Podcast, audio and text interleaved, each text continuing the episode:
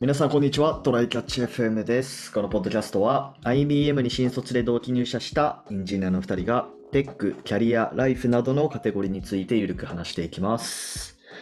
では、今週もやっていきましょう。はい、よろしくお願いします。お願いします。なんか、最近、 はい。結構なんだなんて言うんだろうな生活がマンネリ化してる感じがしてて本当毎日なんか、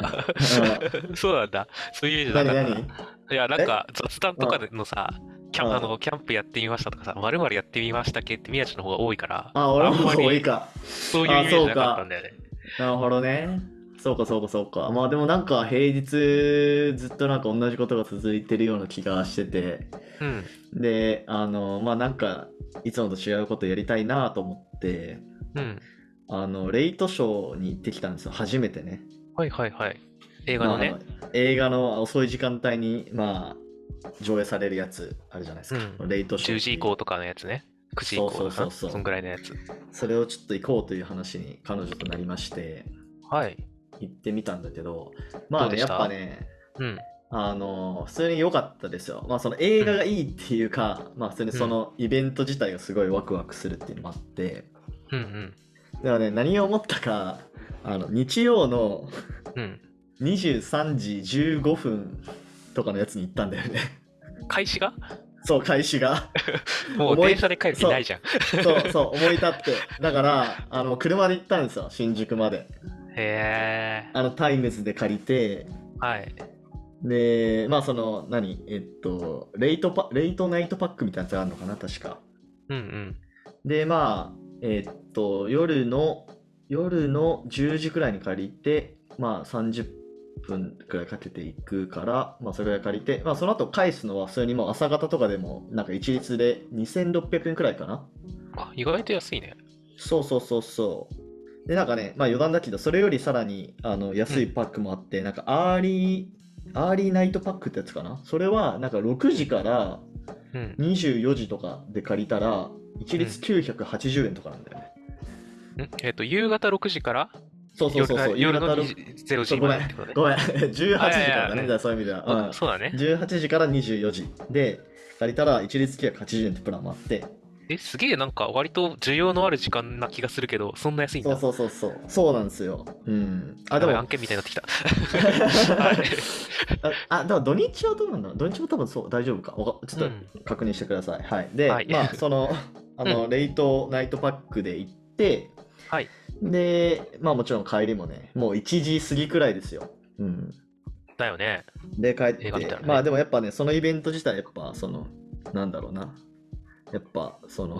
深夜に映画館行くっていうのはね、ないから、すごい、うん。うん、それ自体良かったけどね。まあ、次の日めっちゃしんどかったけどね。 そんななんか。うんあうーん確かにね。1時に終わってから帰るみたいになるとね、ちょっと。そうそうそう体力そう。でまあ新宿、まあ、今住んでる中野だから新宿がまああの車で 20, 20分くらいかな 20, 20分から25分くらいで行けるんだけどやっぱり駐車場代がかかるっていうのもあるんだよね。ああ、そうだね。うん、高いでからまあないろいろどう調べたんだけどなんか六本木の東宝シネマズはなんか駐車場あるらしくて駐車場かからなかった気がする。うーん。うん、でも新宿にしたんだ。あでもその時はたまたまそのあのーなんだあの時間帯の問題で新宿がいいかなっていうのもあってまああとそれ調べたのもあの見に行った後だったからっていうのもあるんだけど、う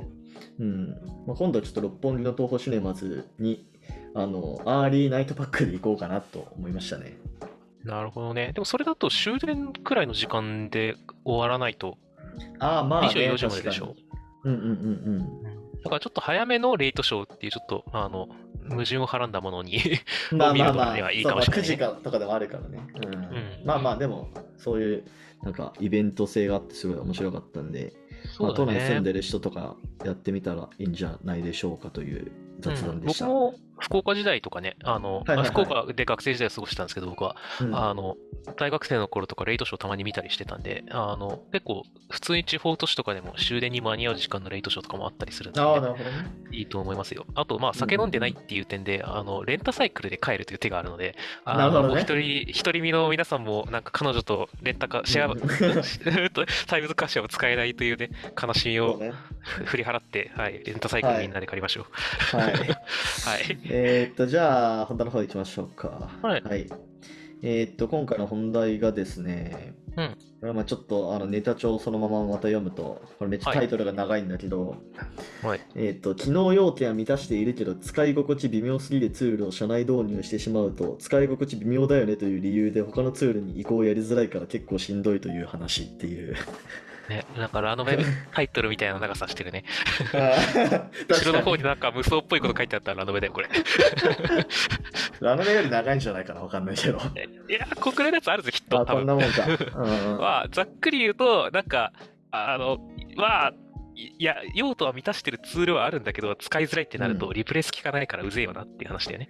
そうそうそうそう。なんか、うん、やっぱ最初の視点でね、多分あのこの機能ある、この機能ある、この機能あるみたいな、いわゆる星取り表、要うはん Excel とかでさ、表を作って、うん。まあそのツールで実現したいことみたいなのをなんか、えっと、行で書いて、で、その列の方になんかそのわかんないけどスラックとかなんかそのチャットのなんか Teams とかなんかそういう風にさ、やって星取り表ってこう作ったりするじゃないですか。そうね、ファイル共有とか、チャットとかそうってそいうのそうかそうら、。あ、じゃあ Google ドライブをここに当てはめて、で、スラックを当てはめてみたいなね。そうでまあそういう導入とかそのなんだろうツール導入する時ってそういうなんか手法って結構やったりするかなと思うんだけど、そうだね。うん、やっぱりでも星取り表だけでツールを選んでしまうとうん。うん、なんかその後実際に、うん、使われるかどうかって結構別の話かなと思ってて要は、うん。うん、実際にその 機能を満たしているかっていうところとうん。それを率先して使いたいかってなんか微妙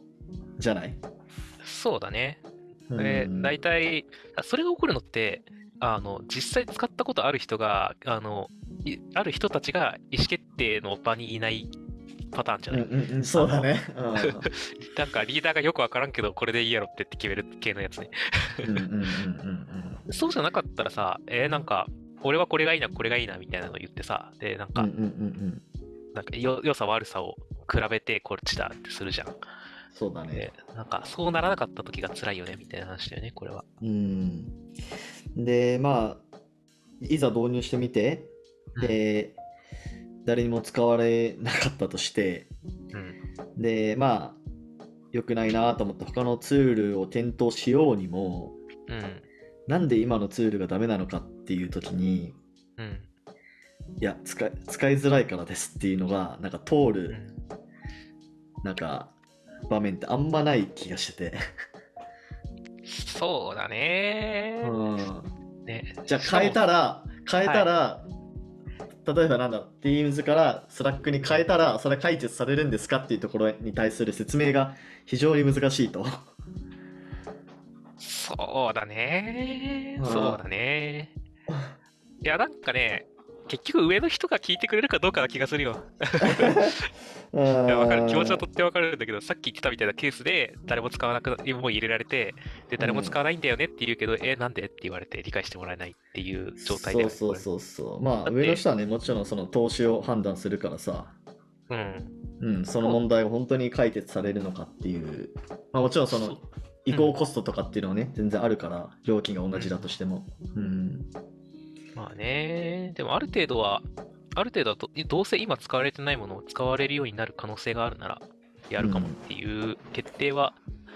ある程度が説明すればしてくれそうな気がするけどね、聞く耳を持ってくれる人なら。まあまあそ、うん、ただね、証明ができないのはね、確かにそう。フットワークの軽いその役員とか がいたそうらだね。の話だけど、大きいとこは 厳しそうだな。うん厳しいよね、これ。これでよく聞く例はやっぱり Teams だと思うんです よ。そうだね。そううんいろんな機能を持ってて、でもそれぞれが結構使いづらいと評判のチームさんが、そやうっぱそりうそうそうなんかね、よく、これがあるせいで、なんかあれ使いたいんだけど、機能満たしてるじゃんって言われて、みたいな。うんうんうんうんどうせ入れてる、なんか、オンサン65なり、チームスなりを使う羽目になるみたいなね。そうそうそうそうまああとは、まあ、よく聞くのはセールスフォースとかですね、ああ、そうだね。うん、なんか結構不評というか使いづらいページがたくさんあって、そのページ遷移にもなんか読み込み時間めっちゃかかるみたいなそうだね。 うんあとは、あれだね、僕らの前職関連で言うと、あの、ノーツとか、 ノーツねはいはいはいはい僕も他社の友達に、なんか、ああのうちの会社ノーツ使ってるんだけどさ、めっちゃ使いづらいんだけどって言われて、すまんなって言って た。いやー俺も謝ったことある よこなんか高校の同級生とかに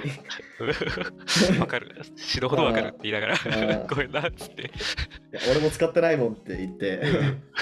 うん、まあもうあのノーツは IBM のものじゃないですからねちなみにうん。あアのニ IBM メも使ってないしにクレームを言わないでください、ねえそういう、やっぱり、説明が難しいよね、道具って、本当に。なんうか、ん、 それを変えると、難しいいや、な良くなるんだよ、きっと生産性は上がるんだよ。でも、それを、なんか予測値とか出せないし、ちょっとね。定量的にね示すのがまあそれも一つのスキルだとは思うんだけど、ううんん、難しいなっていう、そしてあんまりそれをやることにモチベーション上がらんなっていう、そうだね。うん、まあ、なんか、ね、0が、0から 1? 今ない機能うを、んうんうんあ要件を満たすために、このツール導入しますわね。まだやる気出るんだけどね。